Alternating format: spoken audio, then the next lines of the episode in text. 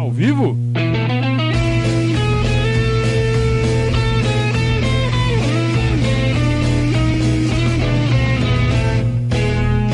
Opa, se tá ao vivo. ao vivo, saudações ao Viverdes a todos. Eu sou Conrado Cacassi, estamos começando mais um Periscatso. Você sabe, é aquela live que vai até vocês todas as segundas e quintas-feiras aqui no nosso canal do YouTube. Eu sempre me atrapalho. Segundas e quintas aqui no nosso canal do YouTube. Hoje, segunda-feira, dia 20 de setembro, dia do Palmeiras. Pouca gente valoriza essa data, né? Hoje é dia do Palmeiras, é uma data municipal, uma data referendada por lei, decreto, sei lá o que, na Câmara Municipal. Hoje é dia do Palmeiras, dia 20 de setembro, comemorando os 79 anos da arrancada heróica, da data em que o Palestra Itália, na verdade já era Palestra de São Paulo, foi obrigado a mudar de nome mais uma vez por uma perseguição orquestrada pelo São Paulo Futebol Clube, é, com objetivos claros de se apropriar do nosso estádio, do Parque Antártica. E o Palmeiras resistiu. O Palestra resistiu. É, morreu líder, mas nasceu campeão. O Palmeiras nasceu campeão no dia 20 de setembro de 1942, o primeiro jogo. O destino tem umas coisas muito legais, né? Por isso que a história do Palmeiras é maravilhosa. Primeiro jogo com o nome de Sociedade Esportiva Palmeiras. Foi logo numa, numa final de campeonato. Na verdade, não era uma final, eram pontos corridos, mas era um jogo que, pela situação do campeonato, definiria em caso de vitória do Palmeiras, e foi o que aconteceu. O Palmeiras, em seu primeiro jogo com o nome Sociedade Esportiva Palmeiras, bateu o São Paulo por 3 a 1 e era para ser mais, só que o São Paulo parou de jogar, sentou-se em campo, depois fugiu, saiu, fugiu, vai, fugiu. O São Paulo fugiu e o Palmeiras foi campeão paulista de 1942 em cima do São Paulo, justo em cima do São Paulo, o clube que o estava covardemente orquestrando uma perseguição de origem política, se aproveitando da situação da Segunda Guerra para fazer associações praticamente criminosas, né? E o palestra resistiu com sob o novo, o novo nome de Sociedade Esportiva Palmeiras. Há 79 anos conquistava mais um troféu e viriam muitos mais depois, né? E estamos prestes a disputar mais alguns. Palmeiras joga amanhã a semifinal da Libertadores. Mais uma vez, semifinal de Libertadores. Palmeiras chega pela nona vez, oitava ou nona vez. Já perdi as contas já de tantas. É, que chega numa semi de Libertadores, tá? Que fica entre os quatro maiores do continente. É, e era para ser mais, pelo tamanho, pela história do Palmeiras, podia ter sido muito mais. O Palmeiras desperdiçou várias chances de, de aumentar essa contagem, não só de semifinais, como de finais e de conquistas, de títulos. É... Aliás, conversando com torcedores de outros países aqui da América do Sul, é, é muito frequente um dos ouvi o seguinte comentário: Como é que vocês têm só duas Libertadores? Como é possível o Palmeiras ter apenas, na verdade, uma, né? Agora duas. A gente ouvia bastante. Uma, vocês só ganharam uma. Como? Um clube do tamanho de vocês. O que acontece que vocês só ganharam uma? Uma série de erros, de equívocos, de escolhas erradas. É, fez com que o Palmeiras demorasse um pouco a, aumentar o número né, de Libertadores. Demorasse para ganhar a primeira e demorasse para ganhar a segunda. Demorou demais.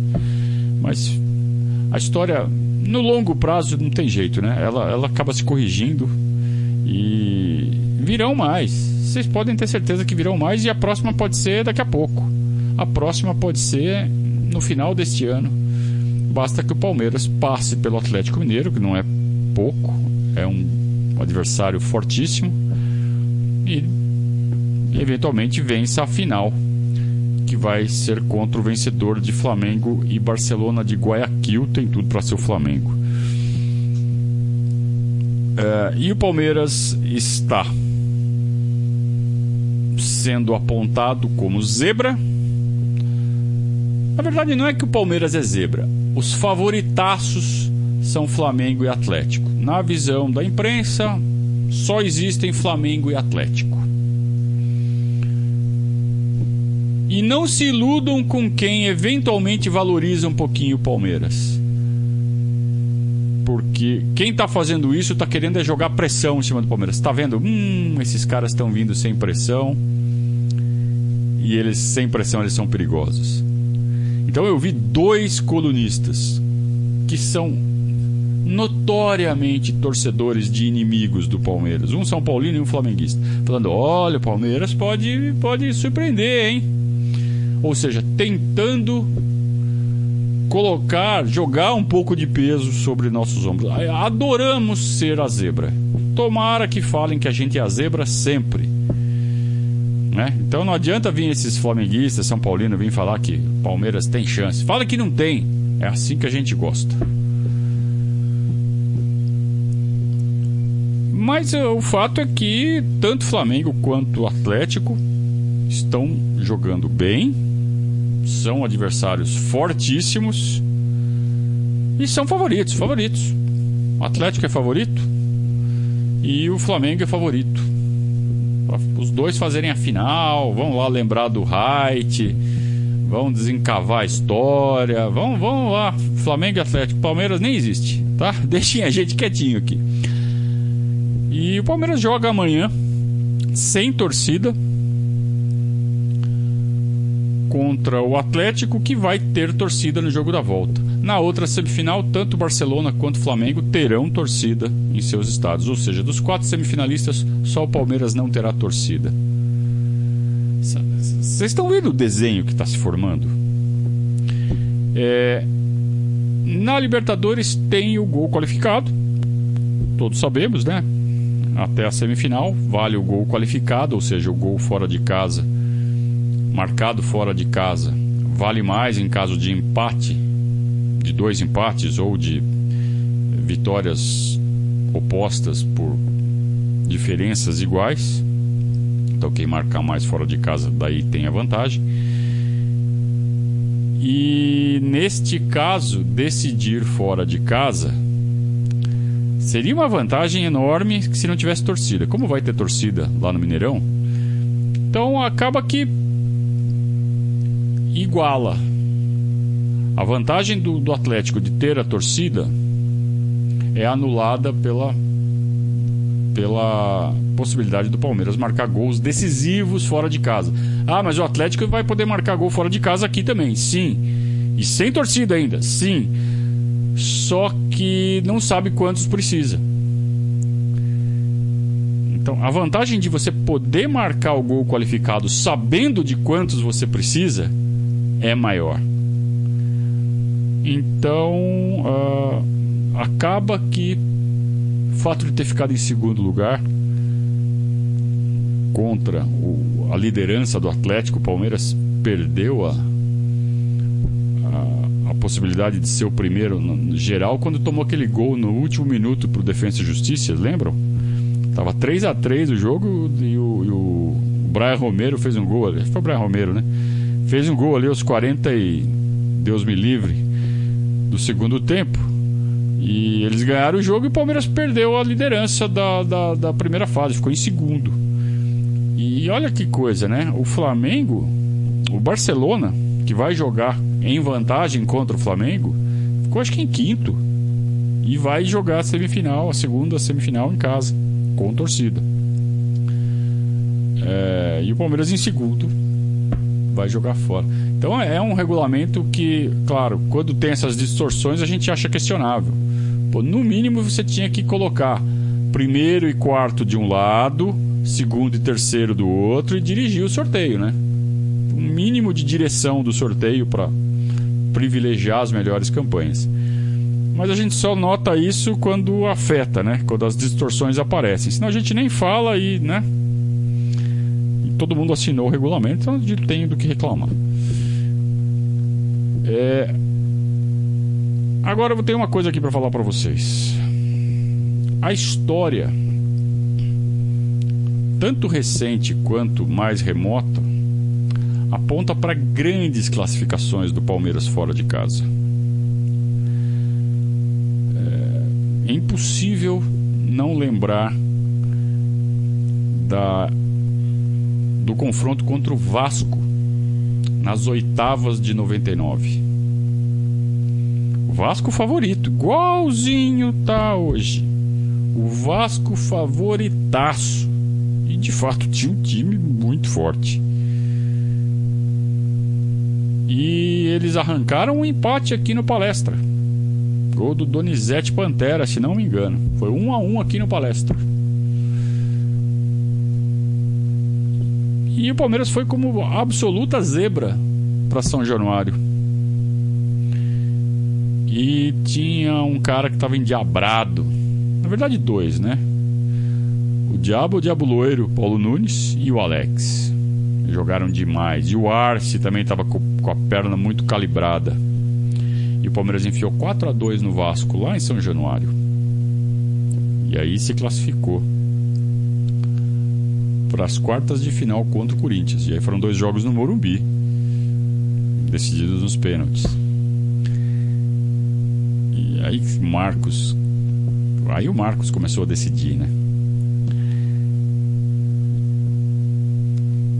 Então esse jogo me lembra muito, a situação atual me lembra muito a situação de que a gente enfrentou antes das oitavas da Libertadores em 99.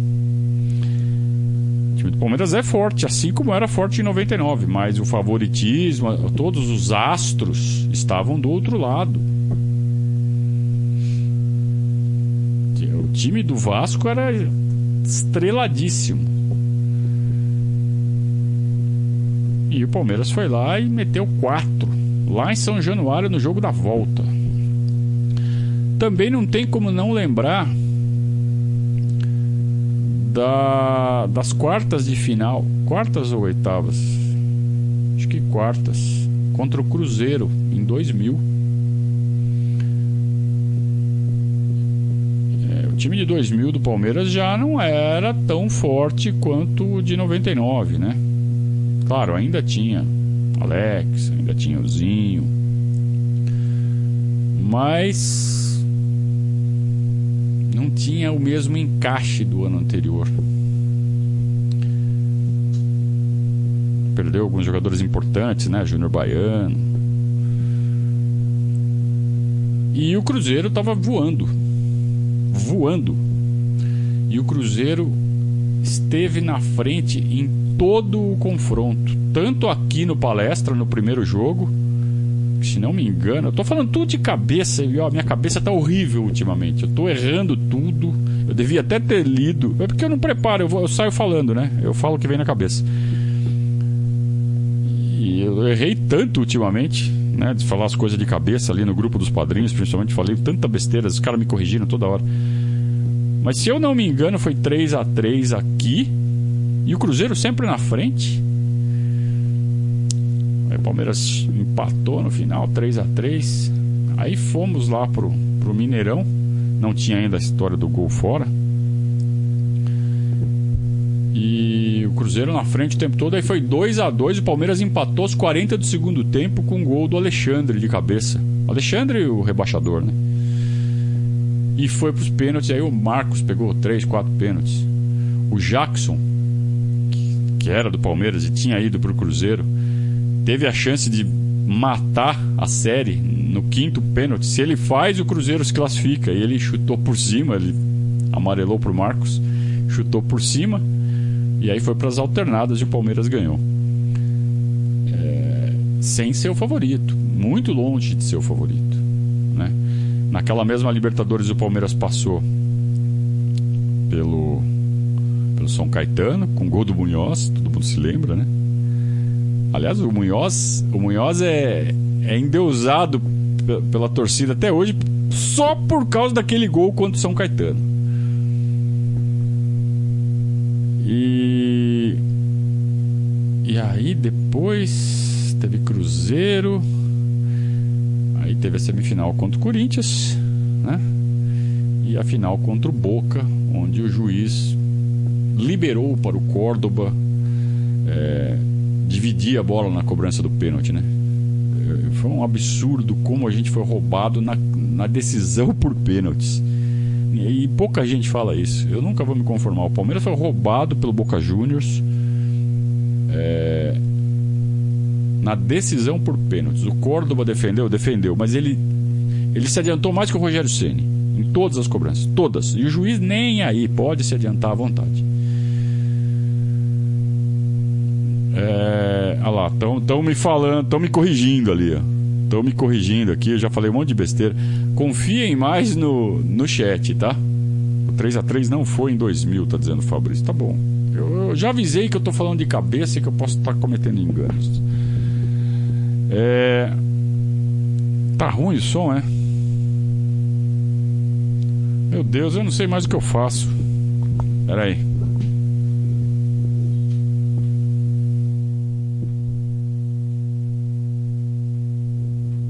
Vejam se melhorou.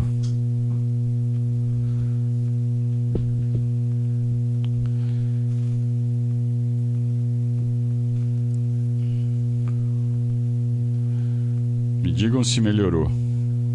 Aí tem gente que fala que tá bom, tem gente que fala que tá ruim. Vocês estão de brincadeira, né?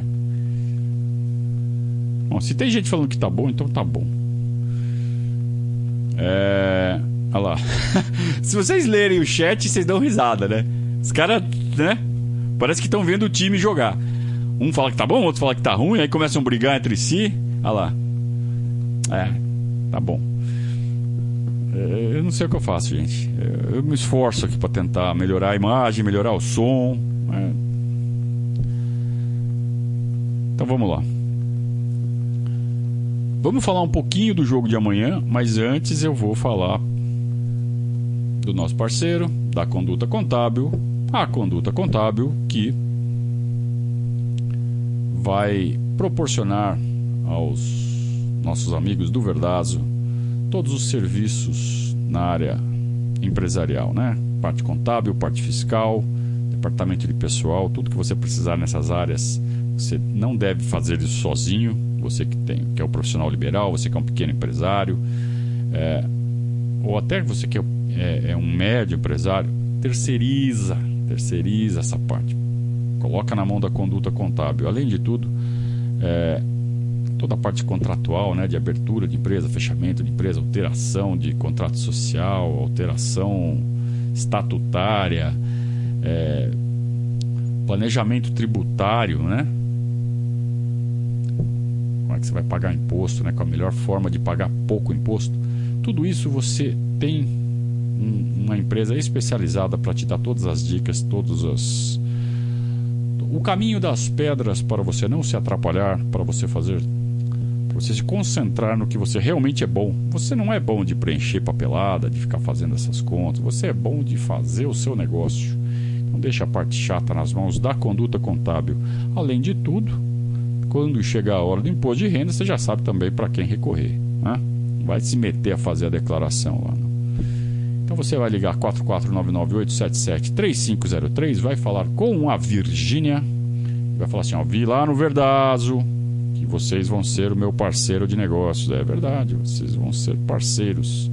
E eu atesto a competência da conduta contábil. Confie, pode confiar nos serviços da conduta contábil, você vai dormir tranquilo. Certo? Muito bem. Podem fazer pergunta, viu? Deixa eu ver se tem pergunta aqui. Me corrigir, vocês sabem, né? Cornetar o som, vocês sabem.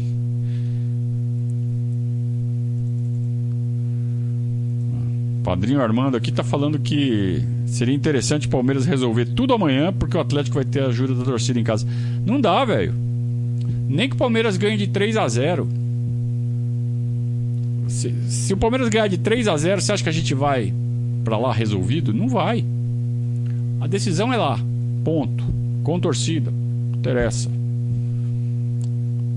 Então, e aliás, se tem torcida deles, vai ter a nossa também, viu? Até porque tem ali uma, uma aliança entre as, as organizadas, né? Então eu imagino que haverá torcida do Palmeiras organizada, inclusive, lá no Mineirão e faz barulho. Faz barulho não é pouco. Tá? Eu imagino que isso vai acontecer, tá?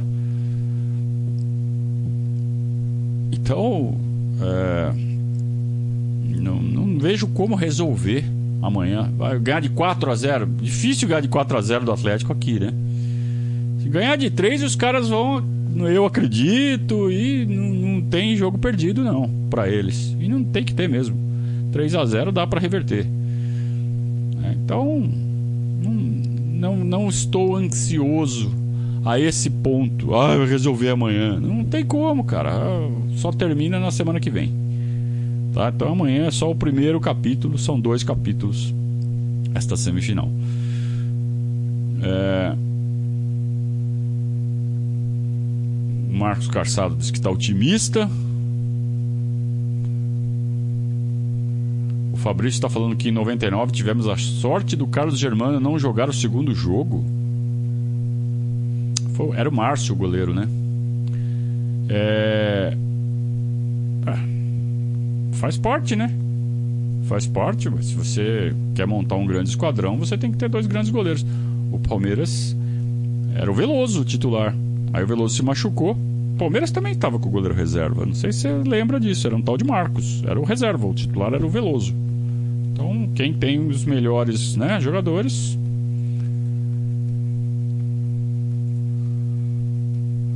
Doglinha.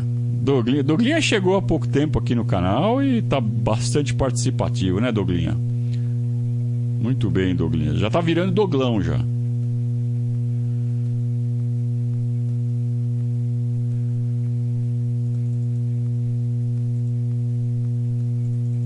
O jogo da volta vai ser 6 a 0 Quem falou isso, Eduardo? Tá louco? Falei nada disso não, hein?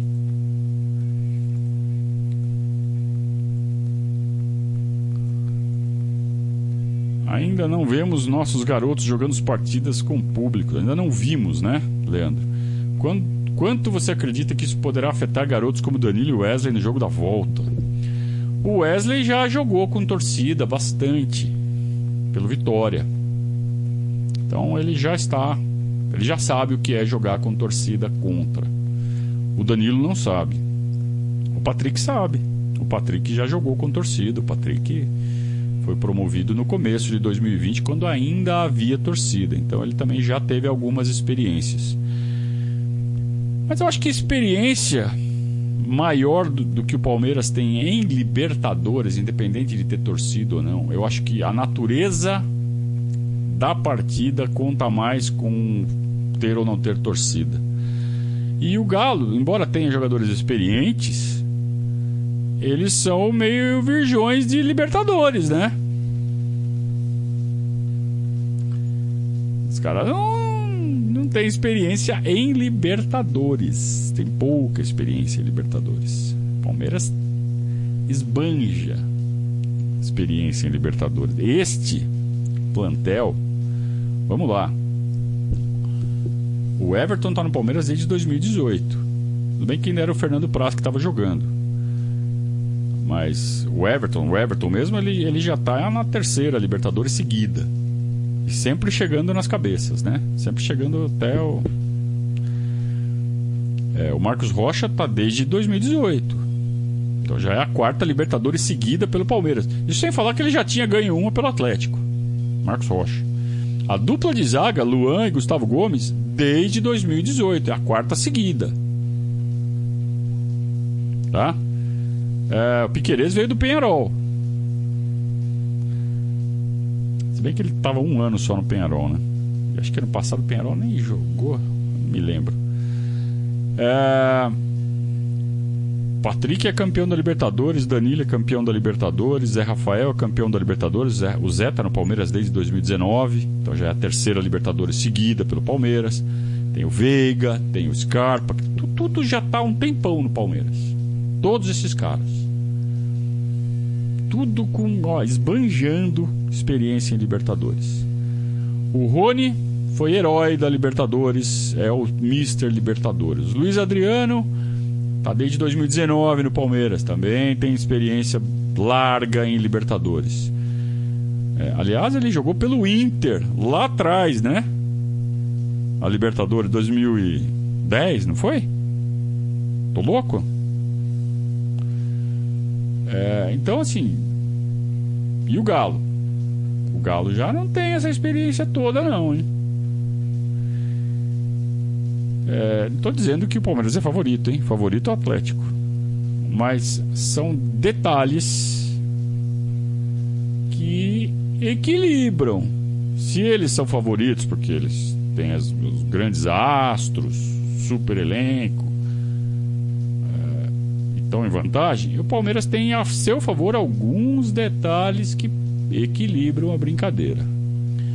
Vou falar para vocês que eu estou bastante otimista para o confronto. Eu acho que amanhã empata. Empata com gols ainda, hein? Eu acho que vai ser um a um. Mas lá o Palmeiras ganha. Até porque o Atlético vai vir com essa de favorito. Ah, arrancou o um empate fora, agora é só ratificar. Já começa classificado e aí eles vão perder para os nervos deles. E o Palmeiras, nessa da experiência, vai fazer um jogo muito bom fora de casa e vai com com muita competência, categoricamente vai garantir a passagem para a final da Libertadores lá. Vão fazer um grande mineiraço em Belo Horizonte na semana que vem parecido com o que aconteceu no confronto contra o Vasco em 99.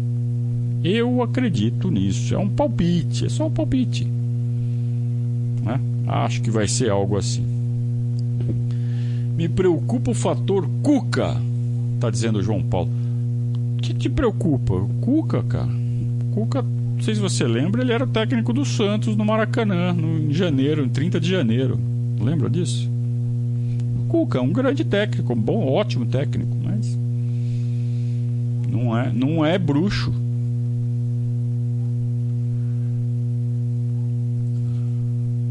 O Carlos pergunta assim: e se aparecer os pênaltis, deveremos ficar aterrorizados ou confiantes? Você decide, cara. Você decide. Eu, eu... O que, que, você faz quando o juiz apita e fala ah, é pênalti? Você escolhe como você vai ficar? Você simplesmente sente. Depende de como você se sentir no momento. Se você está perguntando se eu estou confiando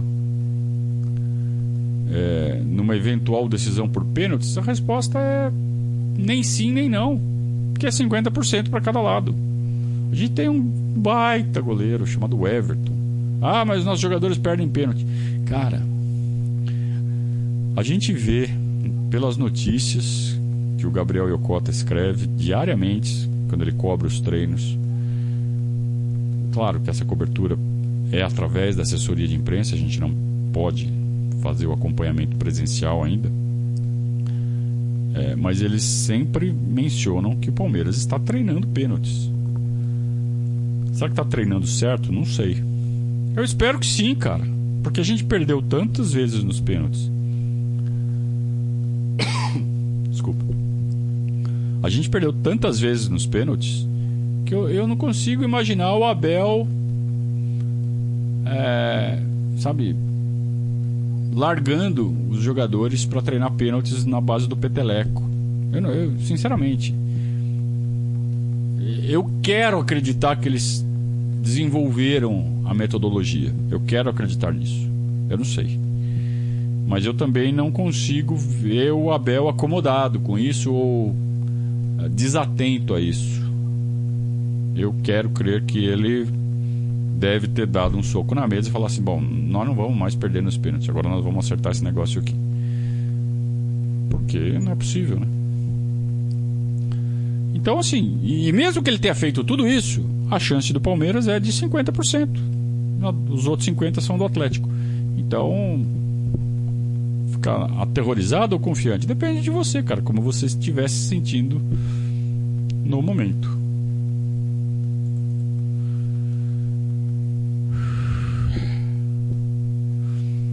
O Diego fala assim: escalar um time de contra-ataque, bola aérea forte contra Galo e Flamengo é a melhor estratégia? Bom, Flamengo eu não sei. Primeiro que eu não sei se a gente vai jogar com o Flamengo. Segundo, eu não sei nem se a gente vai jogar final.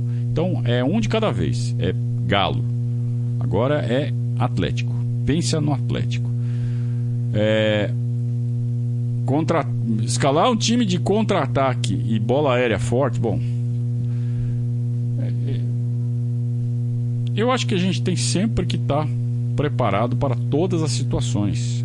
Não adianta você falar, vou escalar um time especialista em contra-ataque. É... Você arma o time para jogar no contra-ataque, você está automaticamente chamando o adversário para o seu campo. Será que um time forte como o Atlético, rondando ali a, a sua área, é um bom negócio? Eu não sei. Eu realmente não sei. Depende muito da proximidade das duas linhas deles, do quanto eles vão estar compactos ou não. Será que eles vão estar compactos? Será que a primeira e a segunda linha deles vão estar próximos? Será que o Palmeiras vai conseguir aproveitar bem o espaço entre as linhas ou o espaço depois da última linha deles? Como será que eles vão jogar? Eu não sei. Então, uh, é um jogo de xadrez, cara. Os dois times têm times de análise de desempenho, de análise de que fala? já tô... Vocês estão vendo como está minha cabeça? Não anda muito boa ultimamente. Eu esqueci os termos. A turma que fica no computador fazendo simulações táticas, sabe? Analisando o adversário. É... Cara, os dois times fazem análise própria e dos adversários. E aí sempre vai ter aquilo de como será que eles vão vir? Como será que eu devo me armar? Isso está é, tão é, é, tão desenvolvido em outros esportes que são é, mais é, menos dinâmicos que o futebol, menos dinâmicos no sentido de que a bola sempre para. Por exemplo, tênis e vôlei.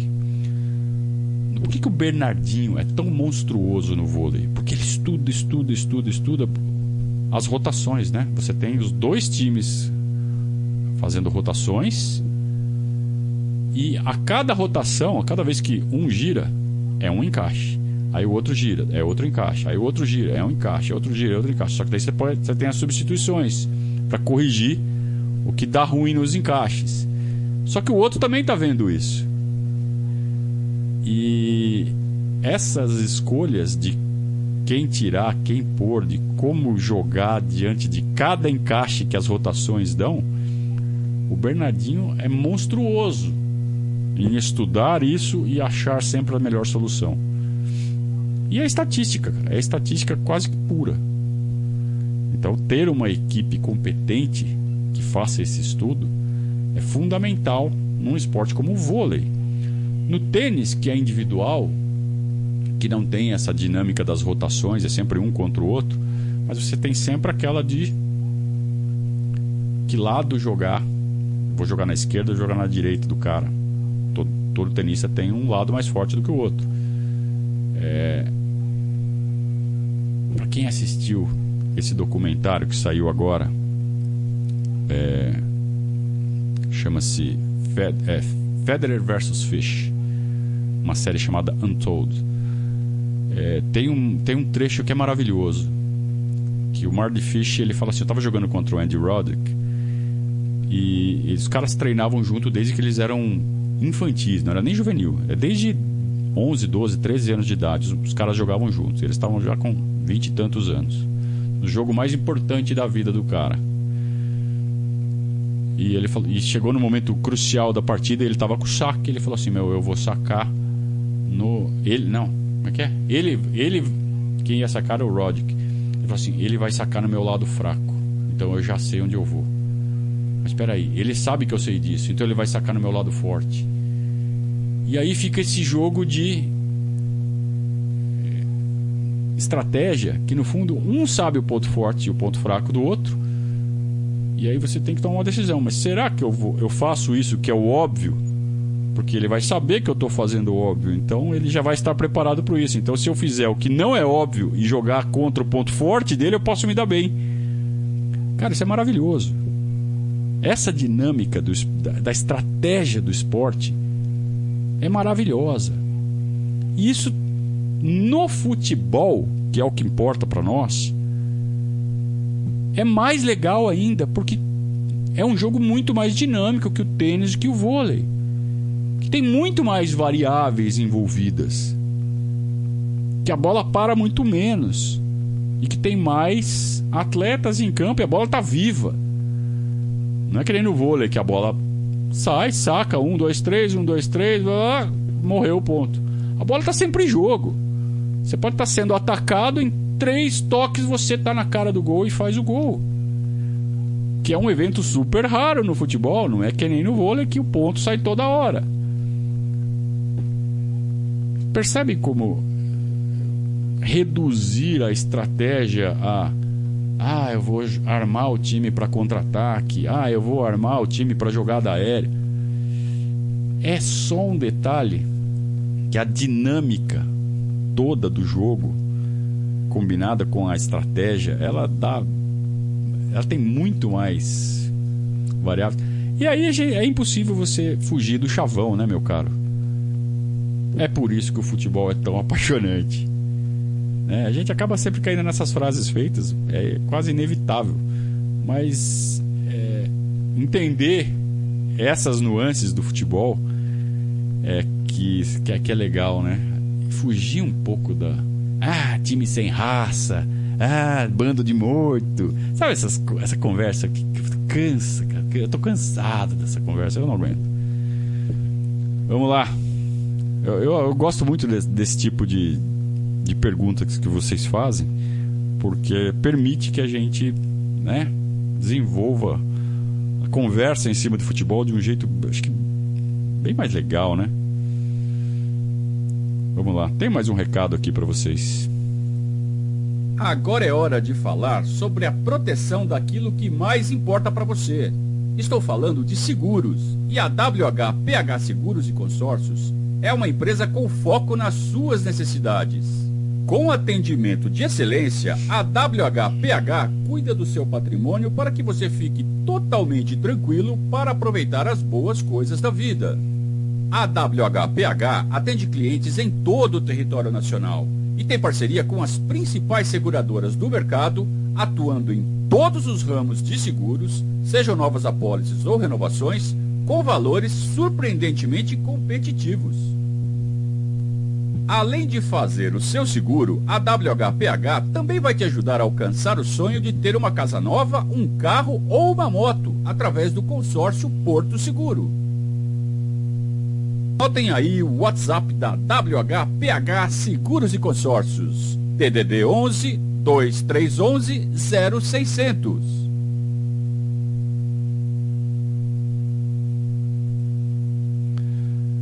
Muito bem. Seguro é um serviço essencial para você que tem um bem, um patrimônio. Você tem que ter seguro. Você não pode colocar em risco o seu patrimônio. Então você procura uma boa corretora. E eu estou aqui para falar para você qual é a corretora que eu uso. Eu conto com o serviço da WHPH Seguros. O meu, pois é, está segurado com a WHPH Seguros. Então, recomendo que façam o mesmo. Falem com o Alex, vocês vão ver que atendimento de primeira vocês vão receber. De primeira. É um atendimento espetacular. O que pode ser espetacular no atendimento de seguros? Bom, ele não vai levar um leque e ficar te abanando, mas tenho certeza que ele vai te dar todas, mas todas as informações que você precisa, com toda a paciência do mundo e vai ser honesto do início ao fim na hora de é, mostrar para você as opções que você tem. Nem que isso é, renda uma comissão menor para ele, mas ele quer que você fique satisfeito para você renovar no ano que vem. Então isso você não vê nas outras corretoras. Ou vê, mas vê como é, é raro, né? Nesse você pode ter certeza. E tem diferencial, né? Palmeirense, ponta firme, tá aqui sempre com a gente. Eu, eu não, não vejo como você fazer seguro com outra, com outra corretora que não seja a WHPH Seguros. Zé Matheus diz que amanhã Daverson e Luiz Adriano titulares. Nossa Senhora. Os dois de titular? Tá bom. E o Zé Matheus falou também que o Cuca é bruxo e esse é o pior problema de todos. É, quando, quando a gente se apega ao, à parte mística, né? É normal, né? No, quando começa a chegar uma decisão como essa, a gente. Eu não acredito em nada disso. Agora, eu vou usar a camisa da sorte, eu vou usar a cueca da sorte, eu vou sentar sempre do, do lado certo. Só para garantir, né? Não acredito em nada disso, mas precisa fazer isso, porque se eu não fizer, a culpa é minha. Então, por isso que eu recomendo até para vocês que façam sempre aqueles rituais que sempre dão certo em jogos como esses. Porque senão a culpa vai ser de vocês se der errado. Não que isso exista, mas que a culpa vai ser de vocês, vai. Certo? Rian tá falando que esquece, que não tem, que se não ganha jogo. É, tá bom. Mas por via das dúvidas, faça aquelas coisas da sorte que você sabe quais são. Marcos Vinícius falou uma frase inédita aqui. Inclusive, ele, ele ficou horas e horas bolando essa frase para chegar aqui no Periscatso e, né, e nos brindar com essa frase inédita. Se Mandinga ganhasse alguma coisa, o campeonato baiano só teria empate. Cara, que frase brilhante, inédita. Parabéns, Marcos Vinícius.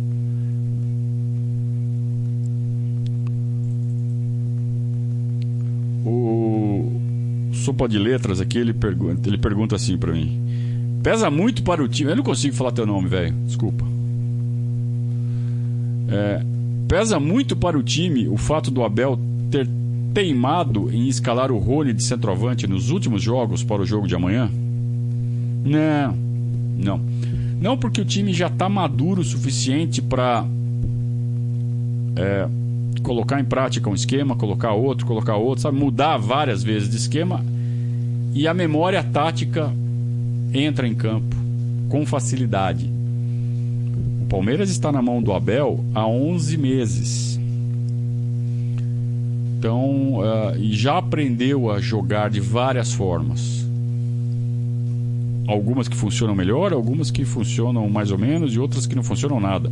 Rony de centroavante é uma das que não funciona nada, mas o Palmeiras pode, sabe, vira a chavinha, ó, agora vamos jogar com esse desse jeito aqui, desse jeito aqui. E sabem, a memória tática é, fala alto.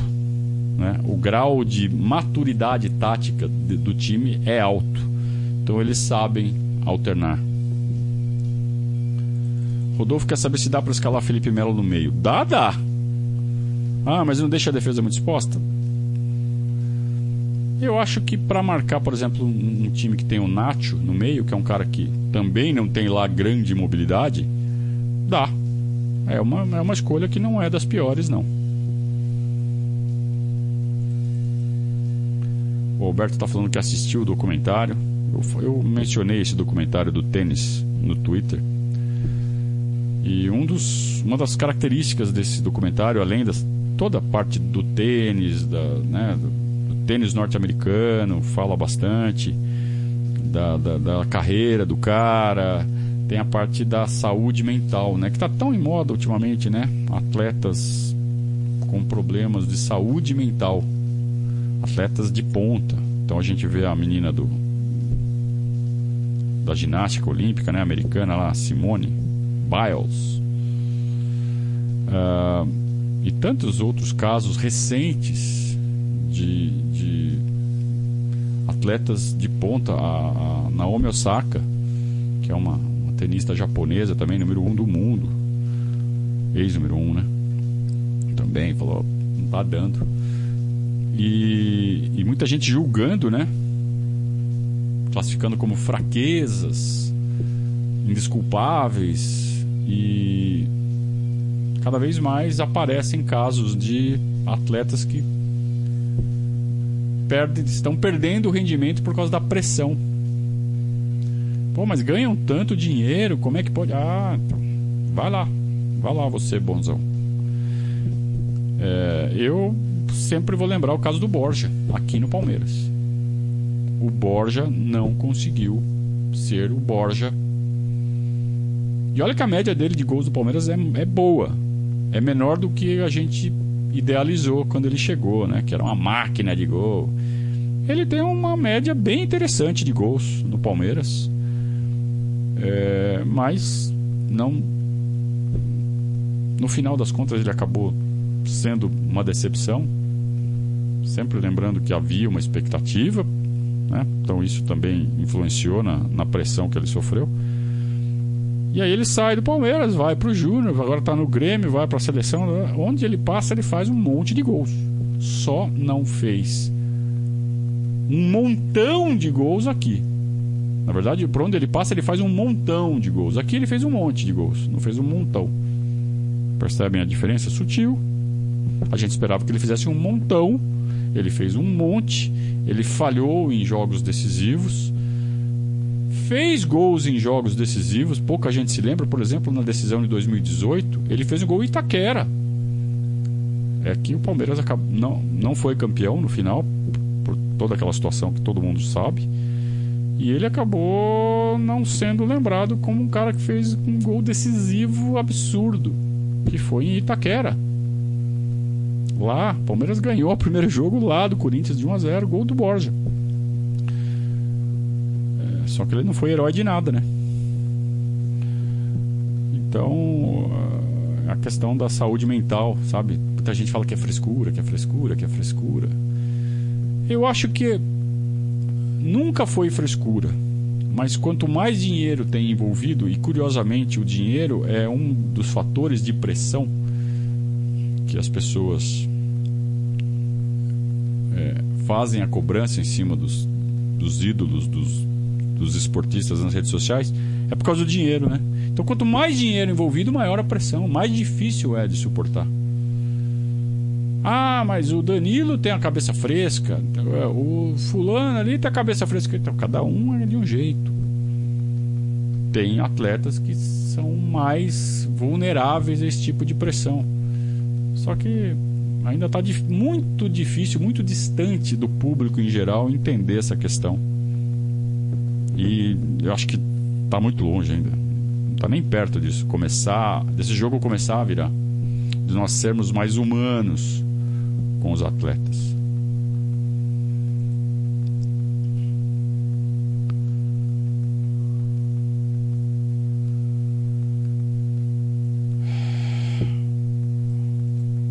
O Eduardo quer falar de estratégia. Ele acha que ele testou o Matheus Fernandes como meia para articular. Na verdade, ele mudou totalmente né, o jogo.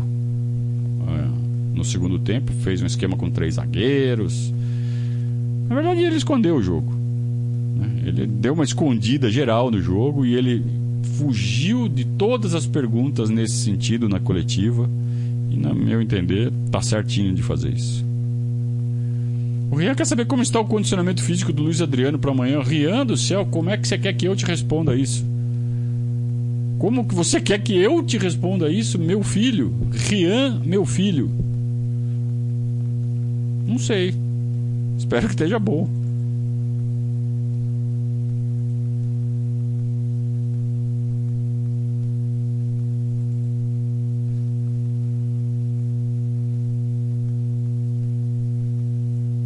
Deixa eu ver.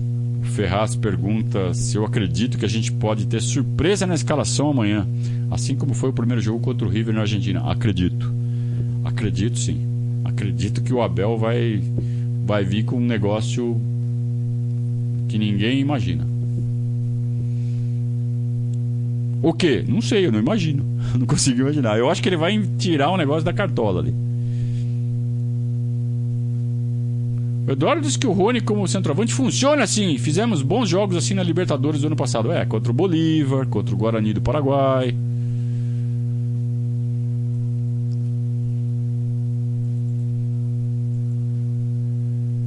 O Eduardo Piubelli quer saber se eu acho que o Patrick pode contribuir se for titular amanhã.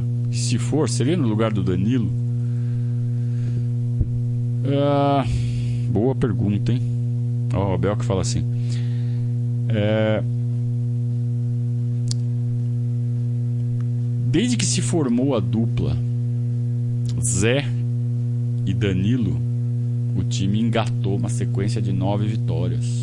Muito boa. Mas também foi com Zé e Danilo que o time começou a capotar nas últimas. Né? Então eu não sei até que ponto a dupla de volantes é determinante. Nem para o sucesso nem para o fracasso. Agora, que encaixou muito bem, encaixou. Eles estão encaixados. Agora, Danilo e Patrick também estão encaixados.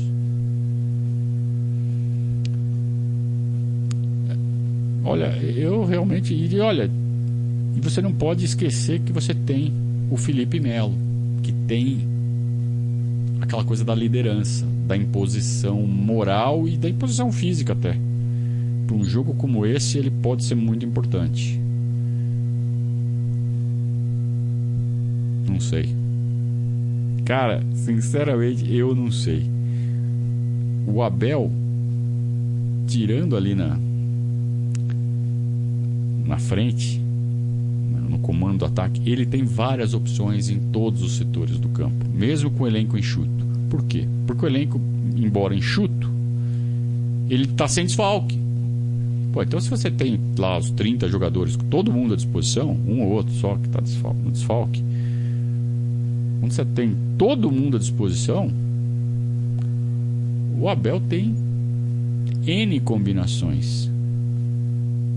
E ele tem gente de altíssimo nível em todos os setores do campo. Então eu. Eu tenho. Sei lá. Tenho dúvidas. Só tenho dúvidas. E que bom se a gente que conhece tanto o Palmeiras, o elenco do Palmeiras, o que tem à disposição do Abel, se a gente fica meio. Imagina a cabeça do Cuca.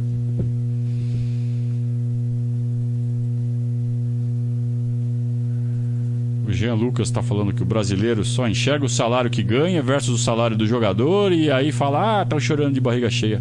Então é, é um pensamento bem tacanho, né? A falta de empatia, né? Se colocar no lugar do outro. Pô, mas o cara ganha um monte, você tá com dor do cara ainda, olha quanto ele ganha. Não é só isso, a vida não é só isso, cara. É, é isso que as pessoas poderiam entender. Né?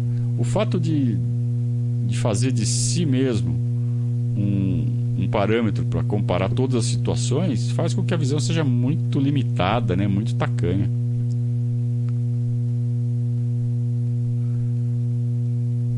Lucas fala que o Danilo não pode sair do time de jeito nenhum. E quer que seja ao lado do Patrick. Ele quer tirar o Zé Rafael. Tá bom, Lucas. O Eduardo quer saber o que eu acho da mudança de postura do Abel com os jogadores. Que mudança? Não sei de qual mudança você está falando.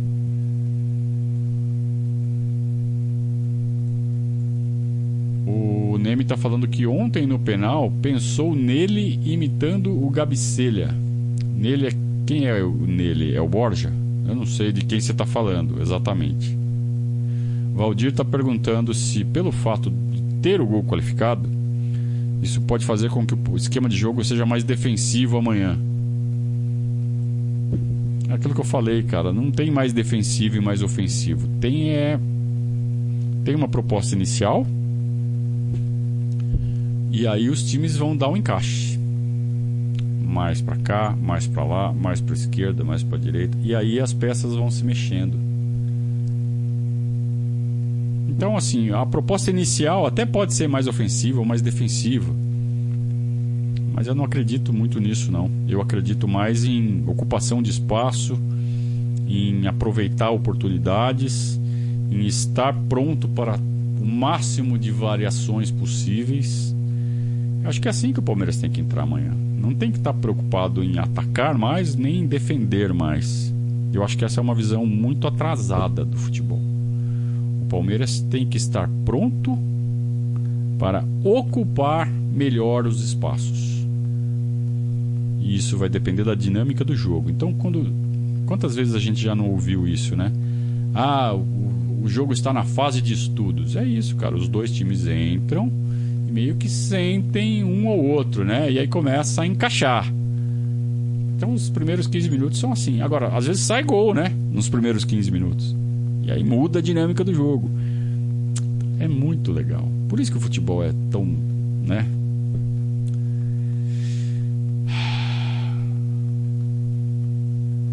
O Rian tá falando em português de Portugal. Aqui tá fazendo graça, né? Na verdade. Seria de Marcos Rocha ou de Menino no lateral?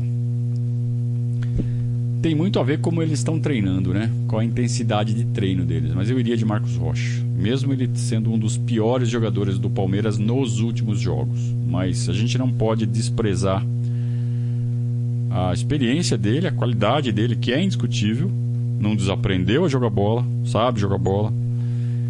E a, a vivência dele em Libertadores é muito importante. Calma dele em Libertadores é muito importante. Eu não abriria a mão do Marcos Rocha, não.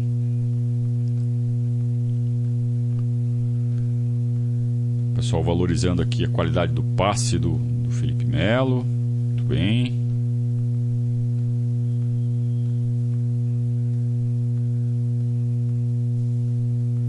O Eduardo está falando que essa mudança do Abel é mudança na forma de cobrar, ser mais firme e menos acolhedor.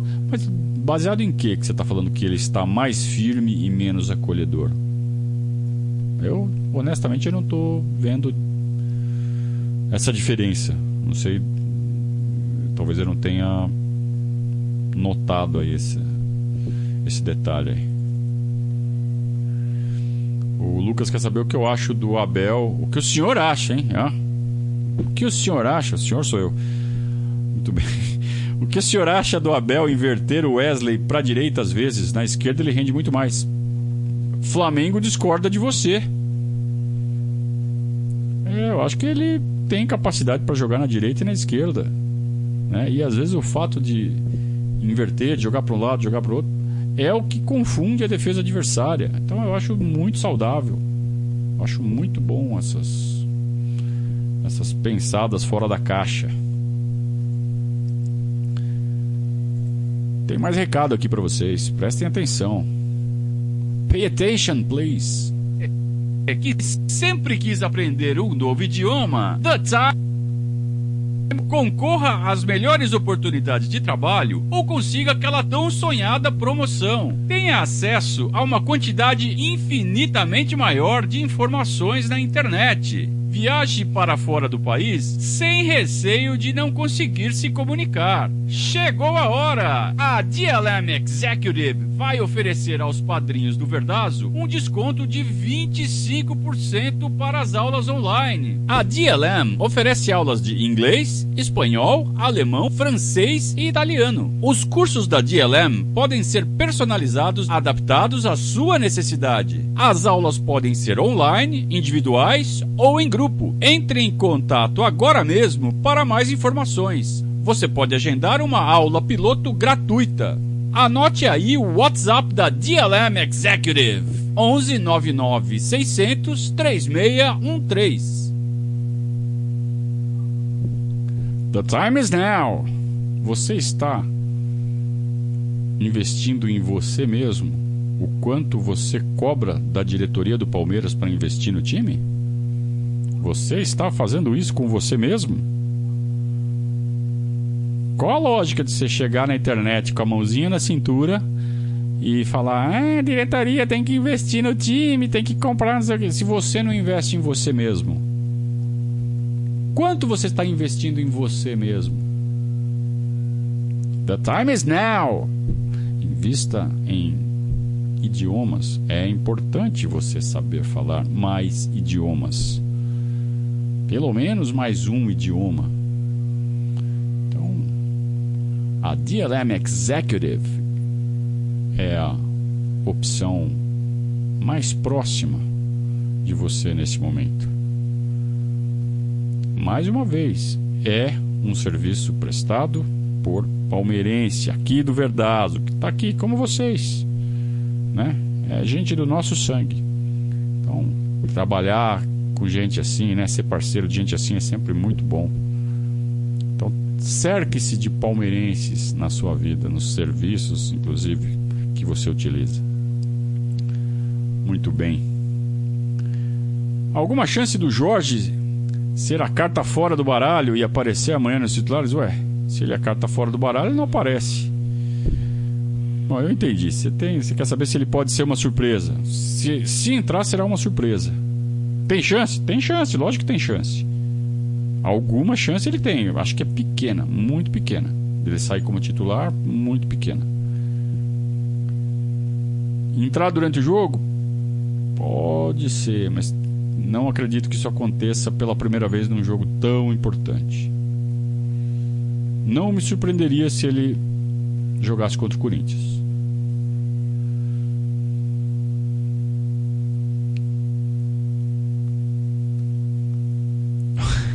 o Daniel pergunta assim: O Daverson foi pedido do Cuca. Você acha que seria bom escalar ele para pôr medo no Cuca? Eu fico pensando assim: o Cuca, né, escalando o time, daí ele, os times entram em campo, né?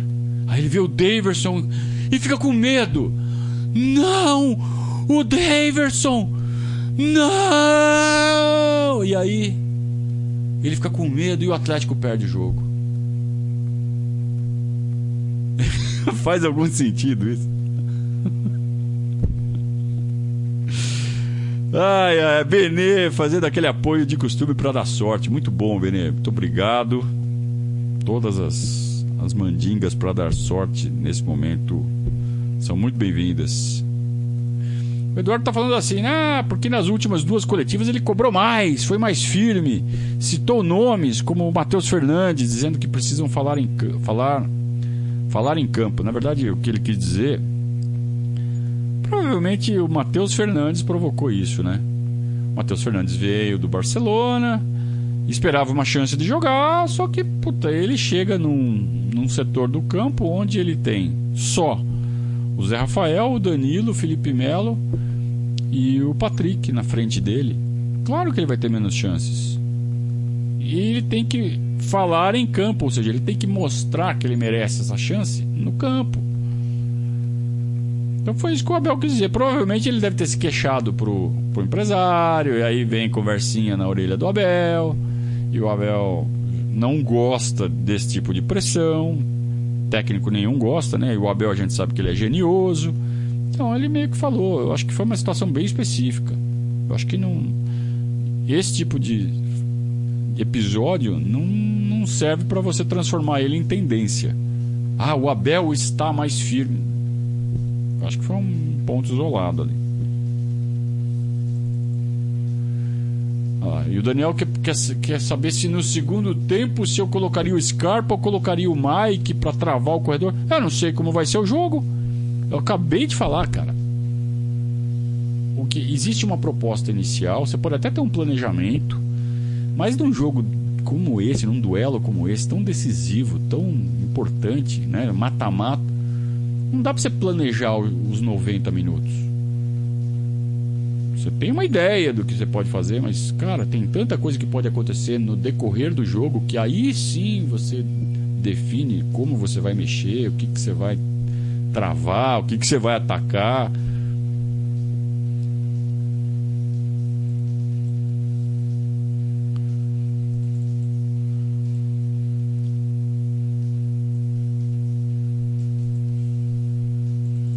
Muito bem. É aquela, aquela, aquele momento da última pergunta, né? Quem tem aquela última pergunta, aquele último superchat para fazer, faça agora, o cálice para sempre, porque já está chegando a hora da gente terminar. E muito legal, né? A gente ter esse tipo de conversa na, na, na véspera de um jogo tão importante, que tende a ser um jogo histórico, tende a ser um daqueles jogos que a gente vai lembrar por vários anos, assim como a gente lembra hoje daquele jogo contra o Vasco em 99, dos duelos contra o Corinthians em 99 e 2000, do jogo contra o Cruzeiro em 2000, acho que foi 2001, né? Eu acabei falando de 2000 contra o Cruzeiro, eu misturei 2000 com 2001, né? Acabou que eu misturei tudo. Acho que foi isso. Mas enfim, a gente lembra do jogo, né? Daquele duelo contra o Cruzeiro. É, o próprio jogo contra o São Caetano, jogo do Munhoz. A gente não esquece, cara. A gente pode até esquecer um pouquinho da, do ano, confundir, mas do jogo a gente não esquece. A grande vitória, grande duelo, né? Então a Libertadores proporciona isso. E, e até as derrotas, né? Como, como é que a gente esquece o, o duelo com o Boca em 2018, né? Do Benedetto. É, a derrota para o Grêmio depois de ter ganho lá em 2019 né, na volta no Pacaembu, a gente sai na frente, toma uma virada e é eliminado, sabe? Então são grandes duelos. A Libertadores, ela é inesquecível. A Libertadores é um, campeonato espetacular. É, eu fico até eu, eu fico triste, triste, cara, acho que não tem outra palavra. Quando eu vejo essa molecada, sabe, hipnotizada pela Champions League então eu vi, eu tava assistindo futebol americano. Eu adoro futebol americano. Tem muita estratégia no futebol americano. E a ESPN, que por ser do grupo Disney tem direito de transmissão da, da Champions League. Da Champions League não, dos, dos campeonatos europeus, né? Campeonato inglês, campeonato francês, campeonato espanhol, blá blá blá. E, e na, na propaganda deles eles falavam assim: ah,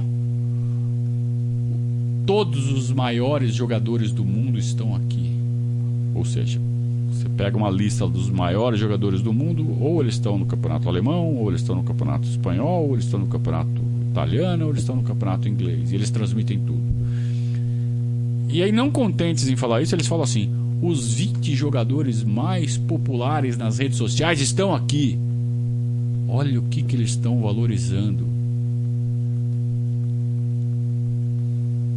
Os 20 jogadores mais populares nas redes sociais estão aqui nos canais ESPN. Maluco. Que inversão de valores, cara. Não existe campeonato mais legal que a Libertadores. E olha, ironicamente, a Libertadores é uma várzea. A Comebol é uma várzea.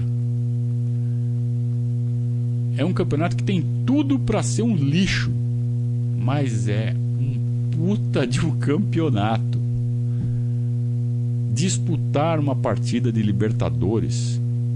Eu falo como torcedor, né? Quando, quando o Palmeiras joga, a gente disputa, a gente participa. A gente está disputando também estar envolvido na Libertadores, torcendo pro seu time na semifinal da Libertadores, no mata-mata da Libertadores, é maravilhoso, é espetacular. A gente sabe, é que a gente já tá ficando tão acostumado, tá virando um negócio tão comum na vida do palmeirense, felizmente. Mas pensa no, no Corinthians que não joga mais Libertadores, ou quando joga, joga fase de grupo, já cai. Os caras não jogam. Fluminense, pô, jogou Libertadores até as quartas aí outro dia, uma vez na vida, né? É, Botafogo nem sabe o que é isso. O Vasco não joga Libertadores também sei lá quanto tempo. Para valer, né? Para disputar, para chegar. É... Então, como é bom ser protagonista. O palmeirense deveria valorizar mais essa condição de ser protagonista do futebol brasileiro, de estar tá jogando Libertadores todo ano como como real candidato ao título por anos seguidos. Estabelecer uma hegemonia. Sabe? É, ao lado do River, ao lado do Boca, ao lado do Flamengo, sabe? Fala assim, ó, esses são os grandões. Quem são os grandões do, do continente? Tá, tá, tá. E Palmeiras. Quantos times queriam estar no nosso lugar? E a gente está sempre jogando, sempre jogando. E uma hora ganha, ganhamos esse ano. Lembra? A gente sempre falava, oh, é só disputar, disputar, disputar que uma hora ganha. Ganhou. E vai continuar disputando, disputando e vai ganhar mais um, vai ganhar mais outro, vai beliscar mais alguns. Ó, já estamos em 2021. Até 2030, no mínimo o Palmeiras ganha mais duas. No mínimo. Pode ser uma agora. Mas até 2030 o Palmeiras vai ganhar duas Libertadores. Isso é certeza. Não é certeza. Mas é, tem essa tendência, né? Sabe por que não é certeza? Porque é isso aqui para um presidente ou uma presidente estragar tudo. Jogar tudo no lixo. Tá? É muito. Não é difícil. Então a gente tem que torcer muito para que as gestões do Palmeiras, no mínimo, continu, consigam segurar o Palmeiras nessa condição de protagonista. Que também não é difícil, viu? Porque tá cheio de nego muito burro por aí nas presidências dos clubes. Então é só fazer o mínimo, cara. É só fazer o mínimo. Aliás, é o que esta gestão atual está fazendo. Está fazendo o mínimo. E o Palmeiras está se mantendo entre os protagonistas. Então, se fizer o mínimo, o Palmeiras se mantém entre os protagonistas, se mantém disputando e vai beliscar um, vai beliscar outro. Agora também tem a chance de estragar tudo, né? Também não é difícil. Vamos lá. Marcel tá falando que o Jorge não foi nem relacionado. Eu não vi ainda essa notícia dos relacionados. Então, uma boa informação.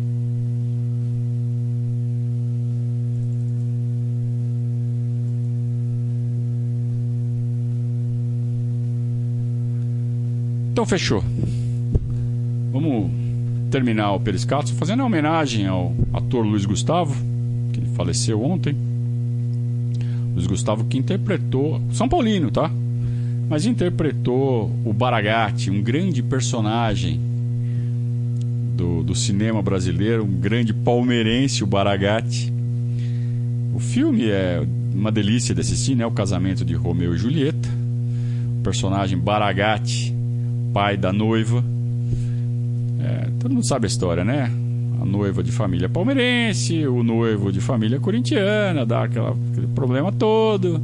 E uma das frases inesquecíveis do Baragatti é que mulher nenhuma pode ser feliz ao lado de um corintiano.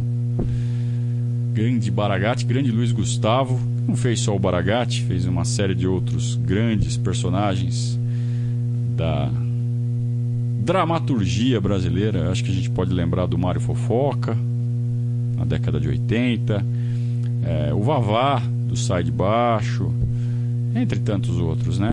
Grande Luiz Gustavo, uma figura muito bacana. Faleceu ontem aos 87 anos, deve ter tido uma vida muito boa, longa, com certeza, 87 anos, e boa. Uma família de atores também, né? Cássio Gabos Mendes, é da, da família, que também faz um papel num filme recente aí que a gente que tá para sair, tá para ser lançado ainda, né? Um filme sobre o Palmeiras. Então, é, Periscatos hoje em memória do grande Luiz Gustavo Baragatti. Até amanhã, turma. Um grande prazer fazer esse Periscatos tinha tudo para ser tenso, né? Mas gostoso. Perguntas de alto nível, pessoas de alto nível assistindo, sempre muito bom. A gente volta na quinta com o Periscato, já, claro, já pensando no derby e no jogo da volta. Mas hoje, principalmente, a gente encerra naquela corrente positiva para o jogo de amanhã. Tá? Nada se encerra amanhã temos o segundo jogo. Mas amanhã é o primeiro capítulo e é muito importante. Boa sorte para nós, turma. Um grande abraço.